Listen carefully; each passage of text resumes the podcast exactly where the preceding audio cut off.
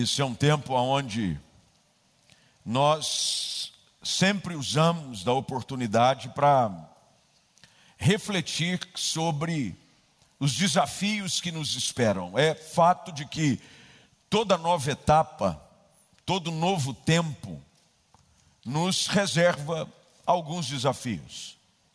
Estamos, sem sombra de dúvida, afirmando que esse será um ano de bênção. Você crê nisso? Eu creio, eu creio num ano de favor de Deus, um ano de renovo. Cremos assim, assim afirmamos, porque Deus é conosco. E se Deus é conosco, vai dar tudo certo. A promessa de Jesus é de que Ele estaria conosco todos os dias. Portanto, nós entramos neste novo ano com esperança, na expectativa de que algo bom vai acontecer. Algo bom vai acontecer. Portas se abrirão, milagres acontecerão. Você vai ter muito testemunho bom para contar. Mas também é necessário que tenhamos uma percepção real de que teremos alguns desafios a vencer. Teremos. Os desafios fazem parte de toda a jornada. Se você olhar para o ano que acabou agora, poucas horas atrás, literalmente, 48 horas atrás é poucas horas, você vai ver de que alguns obstáculos você teve que enfrentar que não os esperava, coisas que lhe pegaram de surpresa, situações em que você, por mais que tenha fé, por mais que você tenha declarado de que cria que Deus agiria, você foi pego de surpresa pelas dificuldades da vida. Jesus disse isso. Nós vamos ter aflição, faz parte. E fomos vencendo uma a uma. Algumas um pouco mais difíceis do que as outras. Teve gente que para 2021 foi um dos anos mais difíceis da sua vida lutando contra uma enfermidade, talvez, contra um desemprego, com uma crise financeira, uma crise emocional, familiar, algo aconteceu que o levou a desafiar a sua própria convicção e a sua fé. Jesus sempre ensinou os seus discípulos sobre essa realidade da vida. Jesus injetava fé no coração deles, a perspectiva de um futuro bom, de crer que o amanhã é um amanhã de bênção. Mas ao mesmo tempo, Jesus não tirava os pés dos discípulos da realidade da vida. Isso precisa acontecer conosco também. Precisamos olhar para 2022 esperando o melhor. Assim nós devemos entrar. Não há espaço para pessimismo, não há espaço para esse espírito de derrota. Nós temos que entrar em 2022 crendo que esse até aqui vai ser o melhor ano da nossa vida. Nós assim cremos. Declaramos, oramos, estamos entrando nesse período de oração para colocar a nossa vida no altar de Deus, dizendo: Senhor, nós cremos que as tuas maravilhas acontecerão. Tua palavra diz que os sinais seguirão os que crerem. Nós sabemos que este novo ano será um ano de sinais, de prodígios, de maravilhas. Eu mais uma vez desafio você que não esteve no culto ou não acompanhou a transmissão online, você que está conosco cultuando online, a visitar o canal do YouTube e acompanhar os testemunhos que foram compartilhados aqui. Mulheres estéreis deram luz a filhos. Pessoas que estavam no leito de morte foram curadas. Esse é o nosso Deus. Um Deus que nos faz viver milagres. Nós somos o povo do milagre. Milagres para nós não são coisas raras. Nós somos um povo que vive milagre todos os dias. Alguns eles não são sequer percebidos, mas eles acontecem. Tem livramentos na nossa vida que aconteceram em 2021, que você só vai descobrir na eternidade. Você diz, nó, que livramento. Isso não é coisa de mineiro, né? Nó. Deus livrou, hein? Às vezes, um atraso, eu, eu fui pregar segunda-feira passada, literalmente passada, dia 27 de dezembro, numa igreja em Campos dos Goitacazes longe. Eu voei até o Rio, do Rio, um rapaz foi me buscar de carro para me levar até Campos dos Goitacazes.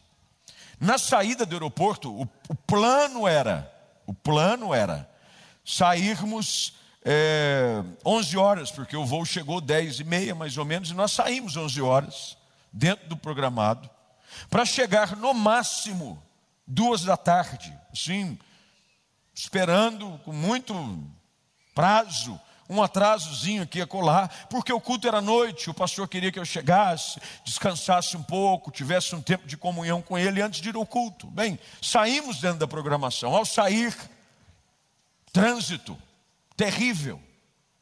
Uma hora e meia dentro de um trânsito ali ainda, para quem conhece a região, tem gente às vezes do Rio de Janeiro que nos acompanha, na BR ali em São Gonçalo, Itaboraí, aquela região que quando você atravessa a ponte Rio-Niterói, você vai para a região dos lagos.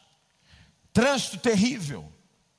E a viagem, que era para demorar quatro horas, eu cheguei em Campos dos Goitacazes cinco da tarde.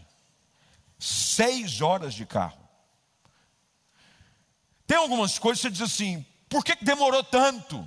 Quando nós estávamos chegando em Macaé, que é a última cidade antes de chegar em Campos dos Goitacazes. Um acidente terrível, terrível, com fatalidade, infelizmente. Estavam ainda chegando os paramédicos para tirar uma pessoa que perdeu o controle, estava chovendo um pouco, é uma pista é, única de mão dupla. Ele perdeu e deu de frente com dois carros. Um trouxe fatalidade para esse motorista. Tem coisas que às vezes Deus está na nossa frente e a gente não sabe. Deus está agindo. Por isso, nesse novo ano que entra, você tem que entrar nessa certeza: Deus está cuidando de você. Os atrasos que você julga serem atrasos são livramentos. As portas que Deus fecha e que você acha que é um não para te privar de algo, é um livramento. Portanto, Jesus gasta tempo com o seu ministério público ensinando, de forma teórica e prática. É igual tirar carta de motorista. Carta de motorista, você primeiro faz a parte teórica. Você faz a parte teórica, você estuda o livrinho. Eu me lembro da época que eu tirei carta, faz tempo, muito tempo, bastante tempo. Mas eu, eu fiz prova em Fusca. Fazer prova de morro em fusca é para os fortes. O pessoal hoje faz aí freio de mão. Não podia usar freio de mão. Quem é dessa época aí, levanta a mão. Não podia. Você tinha que desenvolver uma técnica de quase ser um contorcionista de circo. De virar o calcanhar assim para ficar no acelerador virado com a ponta do pé no freio, o outro pé na embreagem porque o carro não podia descer. E você tinha que fazer um controle de pedal, e quem já dirigiu Fusca ou Brasília sabe que o pedal do acelerador era grudado no assoalho quase, e o freio aqui em cima. A vantagem minha é que eu calço 43, 44. Então o pé é grande. Agora eu fico imaginando com aqueles pezinhos de Cinderela, bailarina. Não alcança. Eu me lembro da época que as teorias eram mais simples. Hoje você tem quase fazer um PhD para poder ser. Minha filha mais velha fez prova teórica e está terminando as aulas práticas de volante. Mas primeiro você faz a teoria, faz a prova, passa. Mas imagine se todo motorista só fizesse prova teórica. O caos que não seria. Tem a parte teórica e tem a parte prática. Você precisa fazer algumas aulas. Normalmente as aulas são com o instrutor do lado. E ele com a mão no freio de mão. Eu me lembro das aulas e ele ia com a mão aqui, apesar que eu aprendi a dirigir muito menino. Eu fiz, na época que eu tirei carta, eram poucas aulas obrigatórias. Hoje, acho que é 20, né? 20. 20, né, filha? 20. 20. Na época que eu fiz, era que era cinco. E eu, menino, a gente, eu e meu irmão Cláudio, garoto, 12, 13 anos, a gente já começava a se aventurar. E a gente pedia para lavar o carro, essa era a estratégia. Meu pai vinha de manhã para a igreja conosco, toda a família, e normalmente é quase que assim, é, uma tradição milenar, o pastor dá uma dormidinha à tarde de domingo. Ele dorme, porque ele teve de manhã no culto, pregou, ele vai recuperar suas forças. Aí ele dorme um pouquinho à tarde para estar no culto de novo, não é, pastor André? É assim. Pastor André, ele mantém essa arte viva entre nós. É ou não é, pastor André? Mantém viva entre nós. E eu e meu irmão diziam assim: mãe, pai, podemos lavar o carro. O lavar o carro era uma boa desculpa para você ter acesso à chave. Porque enquanto ele subia para dormir, sorrateiramente, a gente tirava o carro da garagem sem ligar. Técnicas tampem os ouvidos dos vossos filhos. A gente empurrava, porque se ligasse, a gente tinha na época Fiat 147, Brasília. Meu irmão ligou aquilo, o quarteirão sabe. É ou não é? Então a gente tirava o carro da garagem, empurrando um, empurrava o outro. Quando chegava lá fora, muitas vezes, porque nós morávamos numa rua aqui no Jardim Proença, que ela é uma descida. Então a gente aproveitava a própria rampa da garagem, descia um Jair Terçano, e aí não ligava na frente, soltava o carro. E quando soltava o carro, pegava no tranco, ou a gente virava a chave. Quando eu fui fazer as aulas, o, o instrutor disse assim: Você já dirige, né, moço? Eu falei, é, minhas, minhas aventuras de domingo à tarde, de sair com o carro, dar umas duas, três voltas no quarteirão. E a gente tinha naquela época, minha mãe, esperta, começava a olhar o odômetro, né, para ver se tinha caminhado. Nós desligávamos. Eram dois marginais. Desligava para não ver. Solta, porque era um cabinho só, lembra como era não? Era um cabo, gente, solta o cabinho. Técnicas, técnicas avançadas. E a gente dava uma voltinha para poder aprender. Quando a gente vai, precisa da teoria e da prática. Jesus usava da mesma forma, deste mesmo cuidado com seus discípulos. Se vocês já leram Marcos capítulo 4, você há de notar de que a narrativa deste episódio começa no capítulo 4, no início dele. No início. Eles estão num barco agora, mas a história no capítulo 4 já começa dentro do barco. Jesus, vendo as multidões, entra num dos barcos, afasta-se um pouco da praia este barco, e Jesus, de dentro do barco, ensina, teoria. Teoria. De dentro do barco, Jesus ensina as multidões, Jesus ensina os discípulos, de dentro do barco. Ele conta quatro parábolas: a parábola do semeador, a parábola da lâmpada, a parábola da semente que cresce e a parábola da semente de mostarda. Quatro, teoria. Mas Jesus sabia de que não só de teoria vive o homem. Depois da teoria, porque depois que ele termina a parábola da semente de mostarda, ela que é usada em uma das suas ilustrações para fazer também referência à fé. Se tiverdes fé de tamanho de um grão de mostarda. Teoria. Meus irmãos, quando a vida está só na teoria, é mais tranquilo. Mas Jesus quer nos preparar não só com a teoria, mas com a prática. E agora, já no verso de número 35, Jesus parte da aula teórica para a aula prática. E então ele dá uma ordem aos discípulos. Ele diz a eles: Vamos atravessar para o outro lado. Vamos atravessar para o outro lado. Nós estamos agora atravessando para um outro lado. Há um novo ano. Nós estamos indo para o lado de lá. Nós temos 12 meses para vencer. O desejo de Deus é nos fazer chegar seguros até o final do ano. Esse é o desejo de Deus. Deus quer te abençoar. Deus não quer que ninguém se perca, antes que todos sejam salvos. O desejo do Senhor é que você, através desse ano, com as suas experiências, você se torne alguém mais forte, mais capacitado. Então agora Jesus diz aos discípulos: vamos para o outro lado. Era hora da aula prática.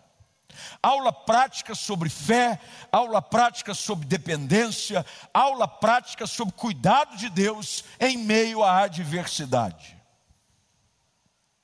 É fácil você dizer que crê quando tudo vai bem.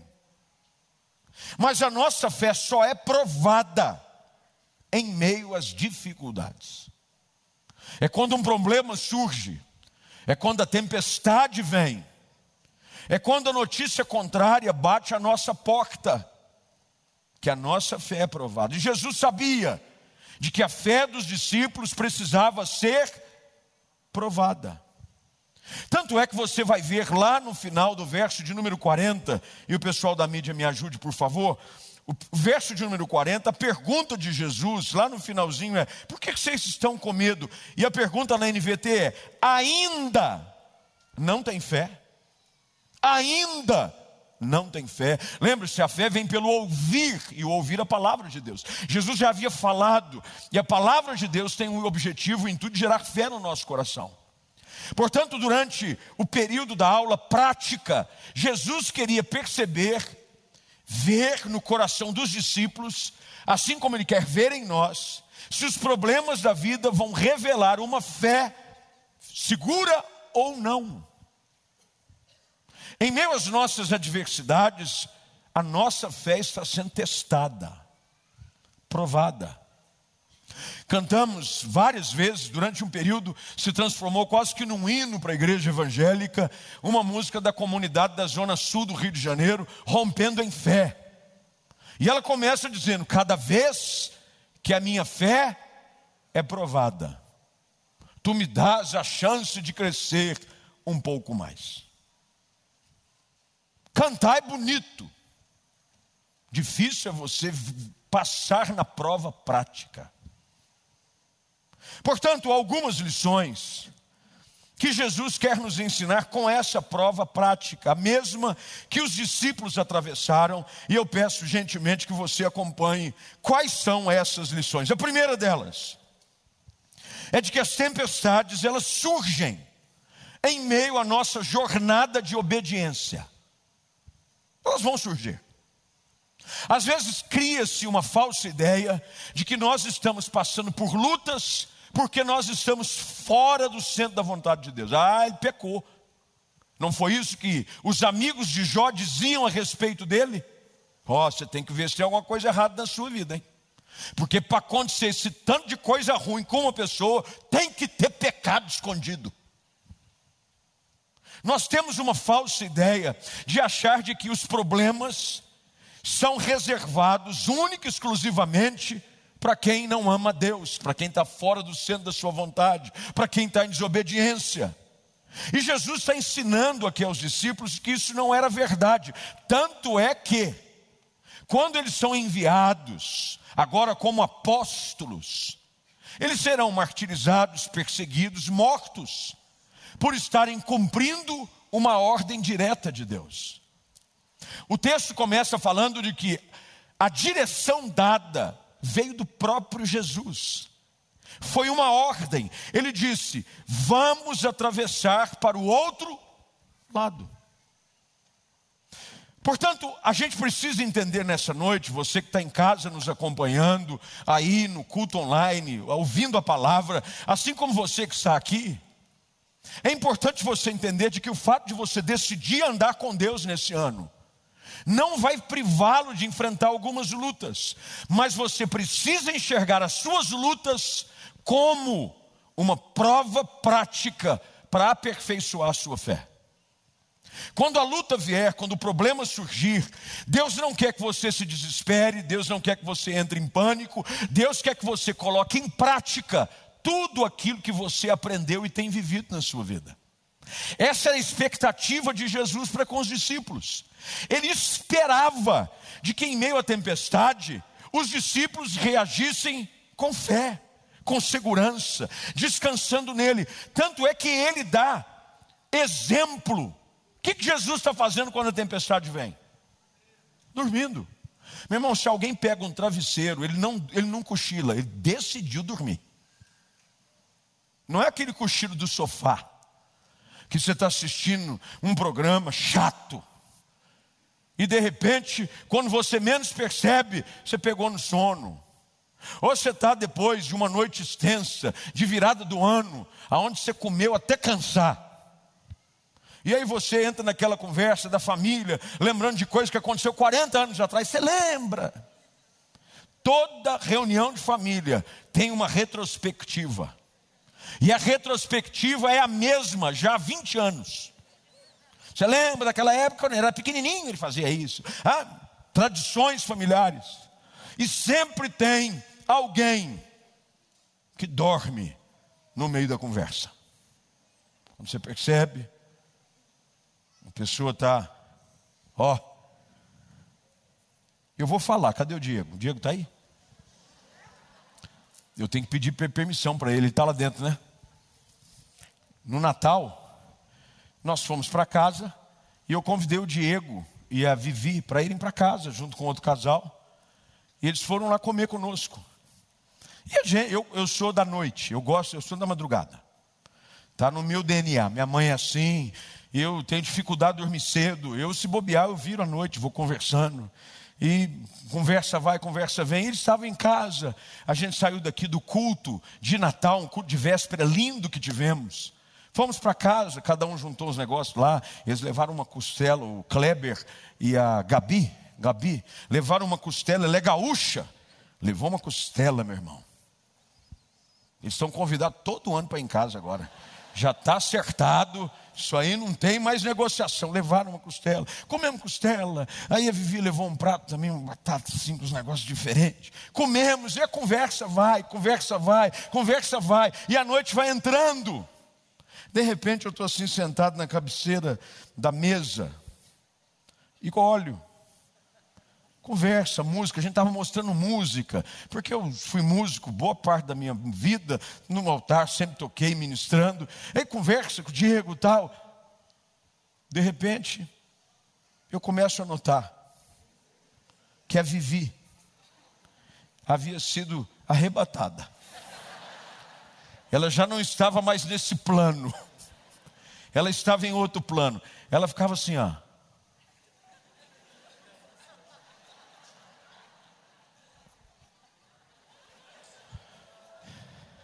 E aí eu dizia, Deus, eu queria rir, mas eu ao mesmo tempo que eu queria rir, eu não queria perder.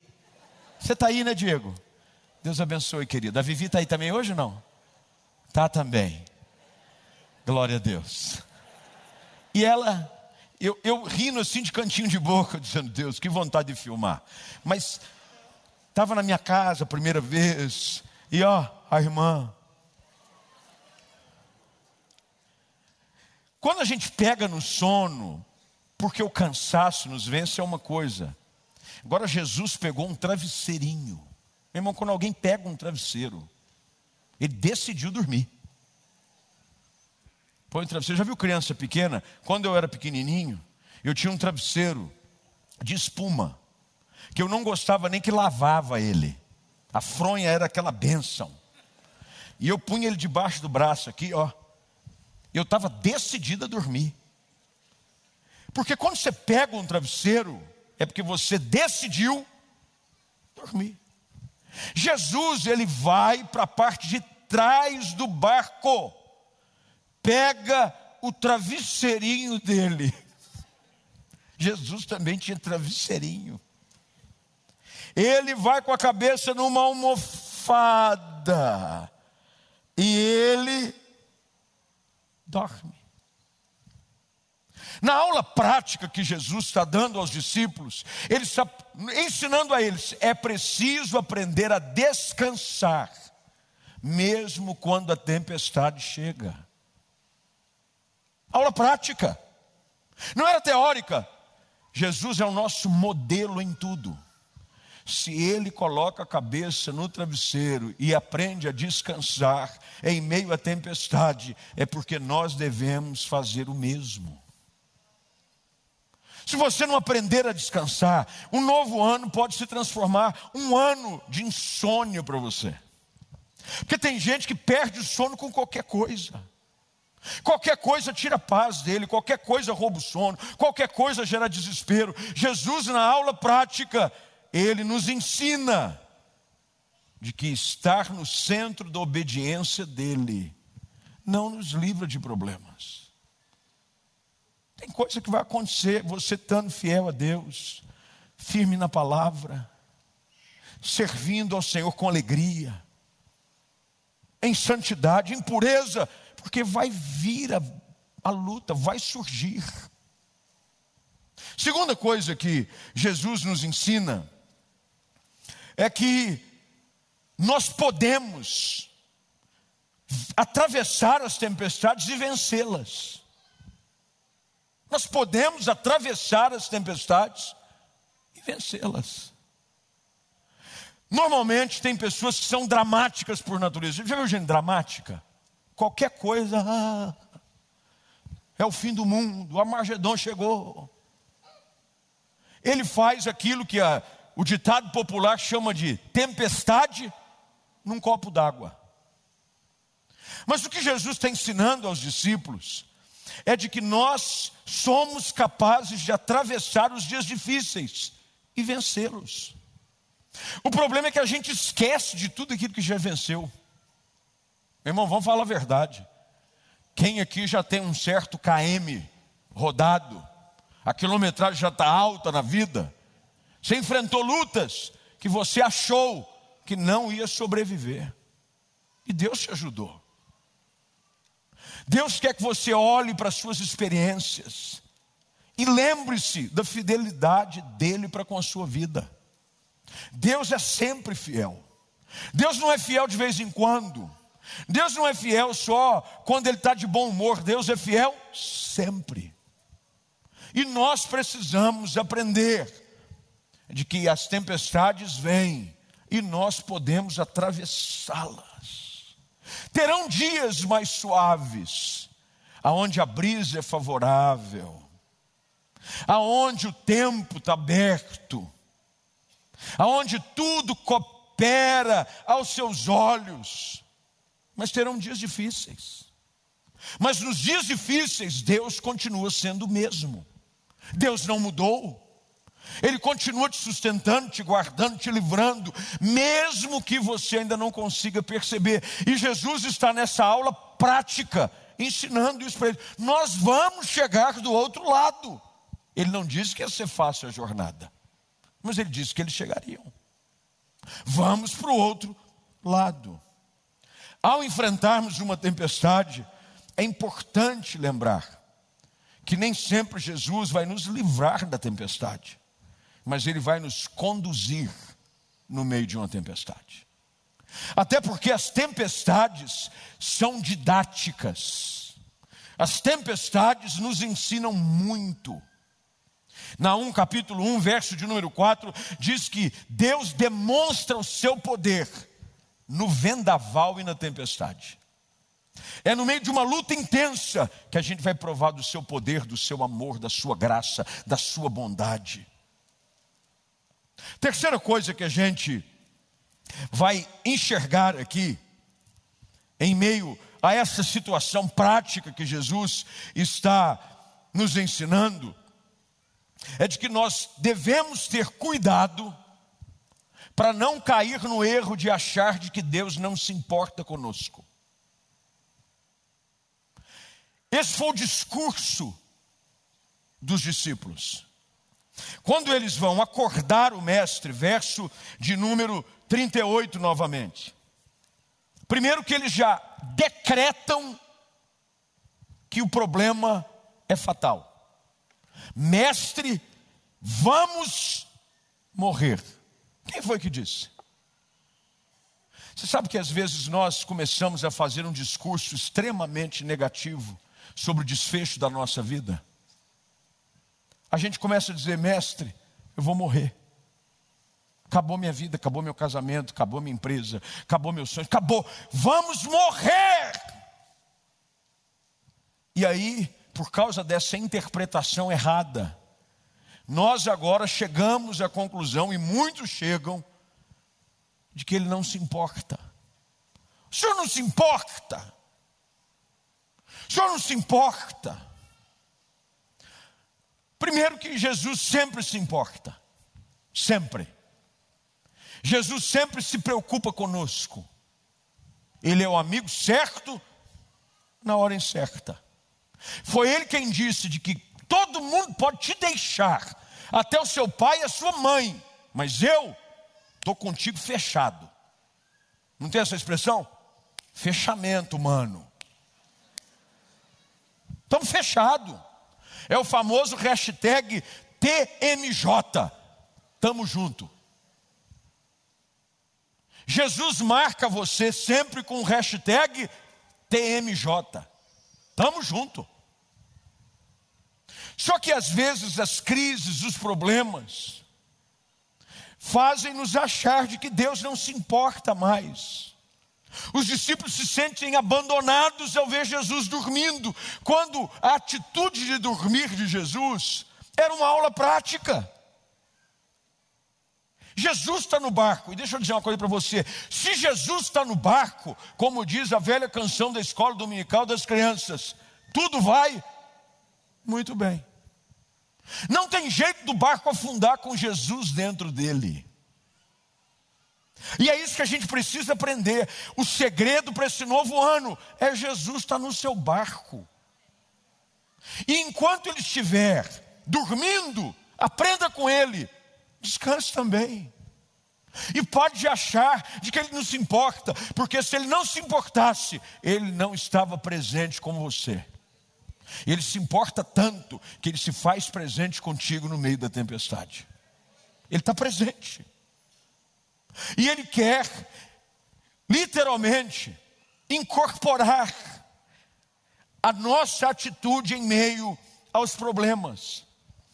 Nós conhecemos aqui o desfecho da história, porque ao ler a narrativa dos evangelhos, desses episódios tão didáticos, nós sabemos como o problema terminou mas os discípulos não sabiam. É fácil ser engenheiro de obra pronta. Já ouviram essa expressão? Ser engenheiro de obra pronta.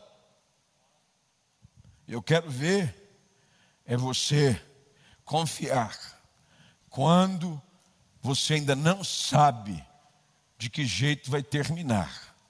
Mas de uma coisa você tem certeza: vai dar tudo certo. Jesus, em meio a essa situação, ele queria que eles aprendessem de que é possível descansar na tempestade. É possível. Algumas coisas nesse novo ano vão querer roubar a sua paz.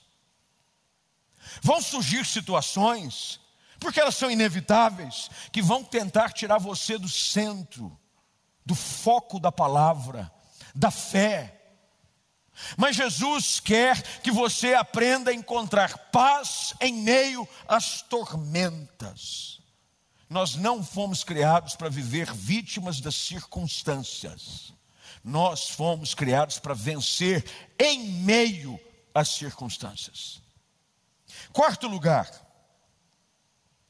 é que Jesus nos ensina aqui, através desse episódio com os discípulos, de que as tempestades são um instrumento que ele usa para nos levar até ele. No meio da luta, os discípulos, pescadores experientes, sabiam como ninguém, como navegar um barco, principalmente naquelas águas, eles foram criados na beirada ali, essa é a expressão comum, foi criado na beirada, conhece tudo ali, ó, na palma da mão. Mas o texto diz de que eles recorrem a Jesus. Os discípulos o acordaram. Às vezes a lição prática que Deus vai nos dar em meio à tempestade, e Ele permite que ela venha, é para chamar a sua atenção para Ele mais uma vez. Sabia de que quando o mar se torna muito tranquilo, nós acomodamos. Nós temos uma tendência de descansar, de relaxar, quando o vento está muito favorável. Em meio às lutas, em meio ao vento contrário, em meio à dificuldade, o fato é de que nós corremos para Ele. Os discípulos vão até Ele e Jesus nota neles um sentimento completamente contrário à fé: o medo. Em meio às tempestades, um desses dois sentimentos vai querer assumir as rédeas da sua vida: ou o medo, ou a fé. Os discípulos não passam na prova prática, porque ao invés de reagirem com fé, eles reagem com medo. O medo deles é tão intenso, de que eles gritam, clamam, em desespero, a ponto de Jesus lhes perguntar: por que vocês estão com medo? Fé e medo são parecidos. O medo faz você acreditar que algo terrível vai acontecer. É isso que define o medo. Aliás, fica a minha dica aqui, eu lancei mês passado um livro chamado Não Mais Escravo do Medo. Falo muito sobre o medo, como o medo governa as pessoas, como tem gente que não vive uma vida segura em Deus porque é escravo do medo e não sabe. O medo, ele te leva a olhar para o amanhã, na expectativa de que algo ruim vai acontecer. Eu estou com um pressentimento. Já viu aquelas pessoas? É um médium gospel. É a pessoa que incorpora e diz assim: não sei, eu estou com um pressentimento ruim. Estou com medo de que algo vai dar errado. Eu estou com medo, não sei. É igual aquelas pessoas que vêm dentro da crendice popular de que arrepiou, passou assombração. Se arrepiou, é porque alguma alma penada.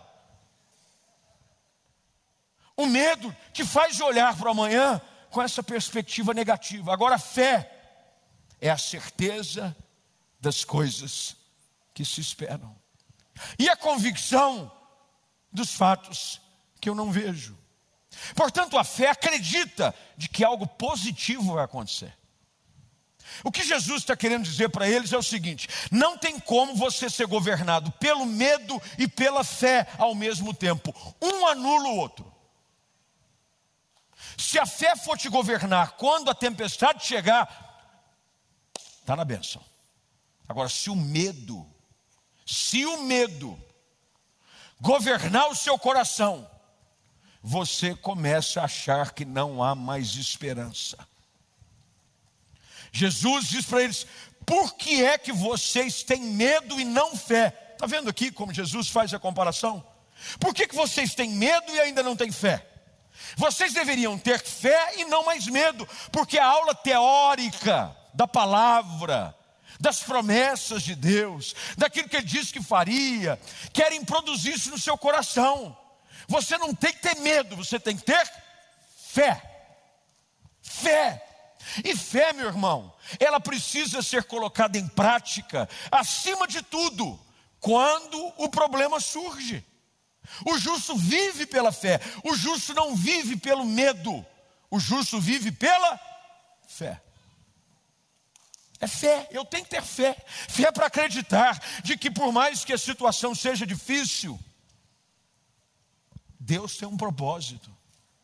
E é essa a última lição que Jesus quer ensinar aos seus discípulos. Nenhuma tempestade, por mais assustadora que ela seja, tem o poder de frustrar os propósitos de Deus na sua vida. Nenhuma. Os propósitos de Deus são maiores do que qualquer tempestade. E Jesus, lá no final, mostra para eles, porque quando ele se levanta, ele dá uma ordem. De repente, ele repreende o vento e diz ao mar: silêncio, aquete-se. Jesus está dizendo: aprendam uma coisa com a aula prática. Eu é quem governo todas as coisas. O problema não te governa. O problema não é maior do que Deus. O problema não é maior do que a promessa. Jesus tem poder para cumprir cada um dos propósitos dele para a sua vida.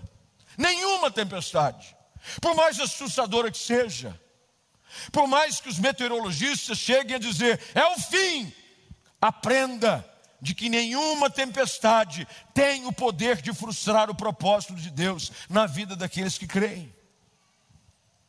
Do outro lado do mar, tinha propósito a ser cumprido. Sabe qual é o problema? A gente lê a Bíblia fracionada. A gente lê versículo fora do contexto. A gente não lê a Bíblia com uma perspectiva ampla, geral. Quando você percebe que no capítulo seguinte tinha algo a ser realizado. Quando Jesus diz: passemos a outra margem, vamos para o outro lado, é porque ele tinha coisas a fazer e tinha uma outra lição prática a dar aos seus discípulos. Quando ele chega na região de Gadara, tinha um homem endemoniado, uma legião. E Jesus diz: nenhuma tempestade. Deixa eu explicar uma coisa para vocês, discípulos, assim como o Espírito Santo fala a você hoje aqui, igreja, e gente que está em casa nos acompanhando online. Nenhuma tempestade vai frustrar o propósito de Deus na sua vida e através dela. Havia um homem preso numa legião de demônios. Jesus vai até lá, com um objetivo de libertá-lo. Em seguida, Jesus, isso tudo acontece no mesmo dia. Em seguida, ele encontra uma mulher enferma com uma hemorragia há 12 anos. Ele a liberta. Depois ele vai e ressuscita a filha de um homem chamado Jairo. Porque nada pode impedir o agir de Deus, tempestade nenhuma, luta nenhuma, adversidade nenhuma, a tempestade não pode impedir ou ameaçar o plano perfeito de Deus em nossa vida. Eu tenho que entrar nesse ano assim. Deus vai fazer acontecer. E em meio à tempestade, Ele quer que eu aprenda a confiar. A luta vai vir, é fato. E em meio a tudo isso, uma última lição que eu queria que você aprendesse: que Jesus ensina de forma prática aos seus discípulos. O texto termina dizendo que apavorados, os discípulos diziam uns aos outros: Quem é este homem. Há algumas coisas sobre o caráter de Jesus que nós só vamos aprender na aula prática da diversidade. Eles já estavam caminhando com ele. Eles já tinham testemunhado alguns milagres. Eles já tinham visto algumas maravilhas. Mas o que eu quero que você entenda é que não importa o que venha acontecer nesse novo ano, Deus quer se manifestar de uma maneira diferente e se revelar a você de uma forma como você ainda não o conhece. Quem é este homem? Quem é este homem? Até o vento e o mar lhe obedecem. Em meio às tuas crises, Deus vai revelar um poder que você não conhece. Deus vai revelar um poder que você não conhece. Um Deus da cura vai se manifestar em meio à enfermidade. O Deus do livramento vai se manifestar em meio à perseguição. O Deus da porta aberta vai se manifestar num beco sem saída. E você vai dizer: Antes eu conhecia de ouvir falar, mas agora os meus olhos te veem. Jesus quer tirar a experiência teórica do mestre, daquele que ensina, daquele que faz coisa na vida dos outros, porque até então os discípulos haviam visto milagres na vida dos outros. Não há nenhuma narrativa aqui de Jesus agindo de forma pessoal. É cura de um paralítico, é cura no sábado, e Jesus vai operando, é espírito imundo aqui, é espírito imundo acolá. O texto de Marcos começa dizendo que ele cura muitas pessoas. Sabe, às vezes a gente conhece Jesus só por agir na vida dos outros. Mas a tempestade, a adversidade, vai ensinar você a conhecer de Jesus de uma forma pessoal. Quem é este homem? Quem é ele? O vento e o mar lhe obedecem. O vento e o mar lhe obedecem. E aqui você pode tirar o vento e o mar, porque o vento e o mar eram a causa do problema. A causa do problema era o vento e o mar. Substitui o vento e o mar pela tempestade que você está enfrentando, pelo tipo de problema, até a enfermidade lhe obedece. Pastor, eu estou passando um problema de crise emocional, eu estou com uma opressão, até a dor da alma lhe obedece. A Bíblia diz que diante dele os demônios tremem. Não há nada que ele não possa fazer. Portanto, ao entrar nesse novo ano, e a gente vai para a mesa do Senhor já já, por esse tempo de comunhão, que você passe na aula prática. Para de ser crente de teoria, teórico. Teoria é uma maravilha. Teoria ele sabe tudo. Às vezes nós achamos até engraçado, porque, e eu passei por essa mesma experiência, ela é comum a todos. Quando alguém sai de algum tipo de curso, por exemplo, seminário, seminário as pessoas saem achando que vão resolver o problema da igreja mundial. Teoria, eles aprenderam sobre o desenvolvimento natural da igreja, homilética, hermenêutica, exegese, eles sabem de tudo. Eles, pneumatologia, soteriologia, e eles olham para a igreja na teoria, pastorado, porque isso está errado. Quero ver fazer. Porque é na prática que a gente aprende a ser pastor. É igual um médico que nunca operou. Não, eu, eu li todos os livros. Você deixaria eu te operar? Não, eu li tudo sobre cardiologia. O quê? Conheço tudo. Sei definir como é que abre, como é que fecha, como é que fecha. Li todas as matérias sobre cirurgia cardíaca. Deixa eu te operar. Aqui para você, ó. A experiência. Jesus quer que sejamos crentes com experiência de fé. E nesse ano, Deus quer ver você renovado nessa fé renovado nessa experiência profunda para viver o sobrenatural na sua vida. Amém? Vamos ficar de pé, vamos orar. Eu passei só 13 minutos, meu Deus.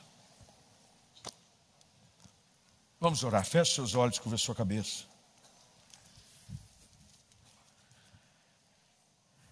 Eu queria orar por você antes de nós irmos para a mesa do Senhor. Queria orar pela sua vida. Quem sabe você é um crente teórico, você sabe muito versículo. Você é aquele criado dentro da igreja, sabe de tudo de teoria bíblica. Se tivesse uma gincana bíblica, você passaria com louvor em primeiro lugar. Mas quem sabe você tem falhado nas aulas práticas. Eu conheço gente que já fez teste teórico e passou na primeira vez para a carteira de motorista. Acho que foi o TG que me falou aqui que o irmão dele reprovou três vezes. Foi isso, né, João? João três vezes, passou na quarta só. Porque teoria, meu irmão, é fácil passar. Eu quero ver a prática. Eu quero ver. É como diz o pastor Mica aqui, que foi goleiro. Há uma expressão que diz: treino é treino, jogo é jogo. Tem gente que no treino arrebenta, tem jogador que é, ele é goleador, artilheiro de treino, vai para o jogo para valer, faz nada. Deus não quer que sejamos apenas teóricos da fé. Deus não quer que você seja alguém que discursa bem a sua fé. Deus não quer que você simplesmente desfile com toda classe, versículos, Mas quando a luta chega, você reage de forma desesperadora, porque ao invés da sua fé ser colocada em prática, é o medo que te governa. Deus não quer isso de você nesse novo ano. Quem sabe o último ano que passou foi isso que aconteceu na sua vida. Mas daqui para frente, já dizia Roberto Carlos, tudo vai ser diferente. Tem que ser diferente. Vira a página. Passa na aula prática. Só quando você passa na aula prática é que você está pronto para uma nova etapa. Quando você passa na aula prática, aí sim você está prestes a receber sua habilitação. Às vezes você não está habilitado. Paulo, quando escreve a seu filho na fé e no ministério Timóteo, o exorta sobre uma série de situações. Mas um dos termos mais usados, inclusive no meio pastoral, ele é quase que um, uma tradição em cultos de ordenação, essa leitura é obrigatória. Procura apresentar-te a Deus como obreiro aprovado. Tem que ser aprovado. Passar só na prova teórica é simples, ser crente de banco. Crente de que vem no culto, mas lá fora você não vive a prática da sua fé, você não está passando na prova. Deus quer que você saia aí fora e viva e passe na prática. Um evangelho prático, um evangelho de que quando a luta vem, você sabe, Deus está comigo, eu posso descansar estou entendendo nada, hein? Mas ele mandou. E se ele mandou, ele sabe o que está fazendo, ele tem o melhor para mim. E algo de bom vai acontecer, e do outro lado tem milagre me esperando. E a minha experiência na tempestade vai me capacitar e me empoderar ainda mais para fazer aquilo que Deus me chamou a fazer. O que seria de nós se não fossem as dificuldades da vida? O que seria de nós? Quanto mais dificuldades mais nós vencemos, mais habilitados nós seremos. Quanto mais dificuldade nós vencemos, mais habilitados nós seremos. Deus quer que esse ano seja um ano de renovo renovo da sua fé. Nós vamos aqui durante esses próximas semanas, esse próximo mês, falar sobre renovo renovo espiritual, renovo da sua fé, para que você entre neste novo ano, sendo renovado todos os dias e habilitado, aprovado em Deus para grandes coisas. Pai, nós te damos graças pela tua palavra nessa noite, pela instrução que dela recebemos e por saber de que o Senhor espera que sejamos não apenas teóricos da fé, o Senhor quer que nós sejamos pessoas que praticam a fé, habilitados, aprovados. Ó Deus, não permita com que o medo assuma as rédeas deste ano, que a fé nos governe, que nós sejamos conhecidos como o povo da fé, o povo da esperança, o povo que crê que o amanhã trará coisas boas da tua parte sobre a nossa vida mesmo quando tudo parece não ter sentido, o teu melhor vai nos alcançar. Abençoa cada coração aqui presente e em casa. E que agora, ao preparar o nosso coração para participar da tua mesa, possamos refletir sobre a importância de viver em obediência incondicional para a tua glória, em nome de Jesus. Amém.